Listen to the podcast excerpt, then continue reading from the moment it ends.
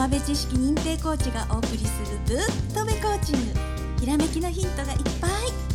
原隆コーチと渡辺直子コーチがお送りします。それでは本編スタートです。はい原さん。はい6月になってなんか雨が続いてる地域もあるみたいですけれどもいかがですか？はい。6月になりましたよね。もうちょっと前になんか明けましておめでとうって言いましたよね。はい。ねえ。もう6月なんで1年半分。はい。ねに来ようとしているところでございますが、はい。まあそれ考えたらねみんなこうどんどんどんどんこうゴールを達成している人もいると思うし、はい。ちょっとね6月でじめっとこうしてる人も多分いると思いますけども、はい。まあここでねやっぱこう差が出てくるのでやはりゴール設定はもう一回皆さんしてくださいよ。はいゴール設定ですね。はい。それでですねえっ、となこさんね、はい。僕の方はね、はい。えー今週からねスコットを回すための現状の外側ツアーっていうやつをねはい。あの南西諸島のねはいあのまあ昔ねあの皆既月食だったかななんかで有名になってるそのトカラ列島っていうところにみんなで行くんですけど。うわー遠いですね、本土は遠いですよ。うわーすごい。うーん。でそれをやはり皆さんにねあのまたね、えーブログかな？なんか写真でもね、はい。綺麗なやつ撮れたらねはい。載せようかなと思っていやますーぜひ写真を公開してください、であとたくさんね魚が多分釣れると思うんで、はい。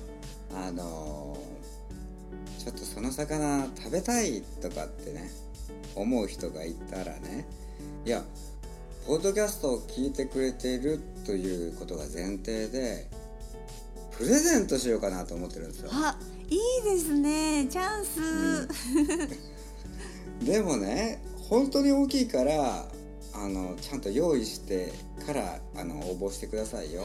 い一匹が25キロから30キロぐらいあるから、すごいだからうんちょっとあの家庭のキッチンじゃきついかなっていうサイズになるけども、でもまあよかったらあの連絡ねあのお問い合わせフォームから「マグロください」って書いてあの 送ってくれればはい。あの抽選になりますが。抽選ですね。はい。はい。マグロください。だそうです。はい皆さん。はい、はい。で本日は、えーえー学生の方からの質問が来てるので、はい。読みますね、はい。えー女子学生さんからの質問です。はい。私は相談したくても親も友達も真剣に話を聞いてくれません。どうしたら良いのでしょうか？というね直子さんちょっはいとこう内容がね、はい。ちょっと短くて、あはい。そうですね、うんなんですけどね。はい。あ女の子ですね。学生さんで。女の子ですね。はい。うん。うん。はい。あなんとなくこう、うん、雰囲気はこう浮かびますね。わかります、うん。はい。女子学生さんからのねお気持ちっていうのは、はい。直子さん得意なんで。あはい。そうですね。はい。えあのーうんあの話聞いてもらえないの？みたいなね。その気持ちすごいよくわかりますよね。でまあ年頃的にねそんなにたくさんねあのね人数あの友達いるわけじゃないしあのあらゆる友達がいるわけでもないし、うん、相談事得意な友達がねいるとも限らないじゃないですか。うん。でえあのーそう誰に相談するのかっていうことがね本当大事だなって思うのはあのこの間ちょっとエピソードお話ししてもいいですかね？はい、あのたまたまね、あの入ったカフェだったんですけれども、あの向こうの方で大きい声で喋ってる男性2人連れがありましてなんか、うん、取引先なんでしょうね相談してまして。で、ね、あの聞くともなく聞こえちゃったんであのあれだったんですけれども。であの片方の方がね「いやうちの娘がね不登校でさ」みたいな話をしたらあのなんかねちょっと相談したかったんでしょうね。そしたら相手の方が「いや俺なんかさ学校大好きで不登校なんて全然ないよ」っていう話から始まって延々と自分が学校が大好きだった話に切り替わっちゃってしまいましてえ結局その相談した方の話聞いてないっていう状態をねまじまじと見てしまったんですね。はいねでそもそもねあのー、うん人の話 聞く習慣がないっていう人もありまして、うん、あの得意じゃない場合もあるわけですよ。ですからあの、ねうん、あのそういう得意じゃない人に、うん、相談するよりも、得意な人に相談した方がいいということでね。まあコーチがねそばにいたら一番いいんですけれどもね。はい。まあ、現在っていうかまあまあ全体的に言えるよね。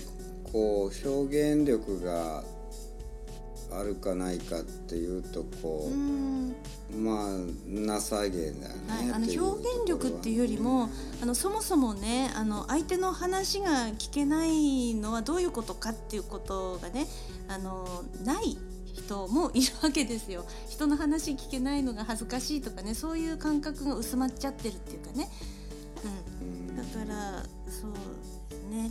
あのよくねあの、うん、相談事ねあの辛い気持ちがあったらあの家族とかお友達に相談しましょうっていう話があるんですけれどもそもそもね、うん、聞いてくれる人がいない場合もあるわけですねこの方のようにね。うん、うん、そういう場合はやっぱりねあのこうやってコーチに相談してもらったりそういうのもいいですしねで意外にあの話す技術っていうのはねすごくねあのたくさん本があったりいろいろあるんですけれども聞く技術っていうのがあんまりないわけなんですよ。であの私もね薬剤師として傾聴とかってね人の話を聞くっていうのをあの大事にしなさいっていうふうに言われるわけですけれどもあのそもそも傾聴そのものができてない、うん、そういう場合がねあの誰にでもあるわけなのでそこにあの相談される方も気が付いてないっていう部分もあると思うんですね。でまたそれがあの通常の会話の中であのなて言うのかなこの生活の中で訓練されてないっていうか、うん、あの例えば学校でもね先生の話を聞くとか人が発表するのを聞くとかあるいは自分が発表する方になるとか、ね、あの黙って聞く方ばっかりでこう相談事に乗るとかそういう訓練がねあまりなされてないんじゃないかなと思うんですね。だからあの、うん、あのそういう現象も起こる可能性がありますね。うん、はい、あの相談者の方が、はい、まあ真子さんの話をこう聞いてね、はい、まあ僕が思ったんですけども、はい。えー、相談者の方の周りより、はい、相談者の方の方がやはりこうコミュニケーション能力とかあとその IQ であり多分高いんですね。ああなるほど。はい、うん、だからそういうふうにそのね女子学生さんはあの感じちゃってると。はい。うん、実はその感じちゃってまあなんかちょっと周りが「ねえ」ってかって思うんだけどでも本当は自分の方がちょっと上行ってるわけやから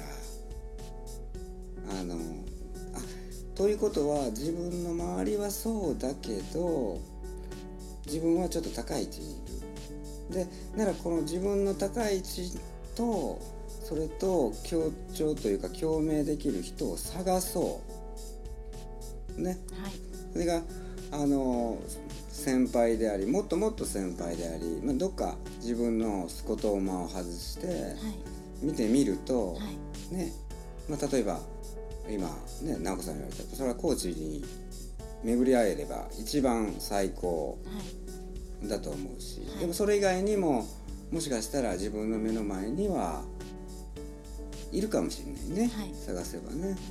でそういう感じで、あのー気持ちを切り替えて、はい。ね毎日をこう過ごしていただければと僕は思うんですけどね。うですねあのこの話を聞いてもらえなくてこの気持ちっていうなんか変っていうこのそわそわしたその感覚その感覚を持つってことはねすごくこのねこの相談してくれた方の将来に役立つと思うんですよ。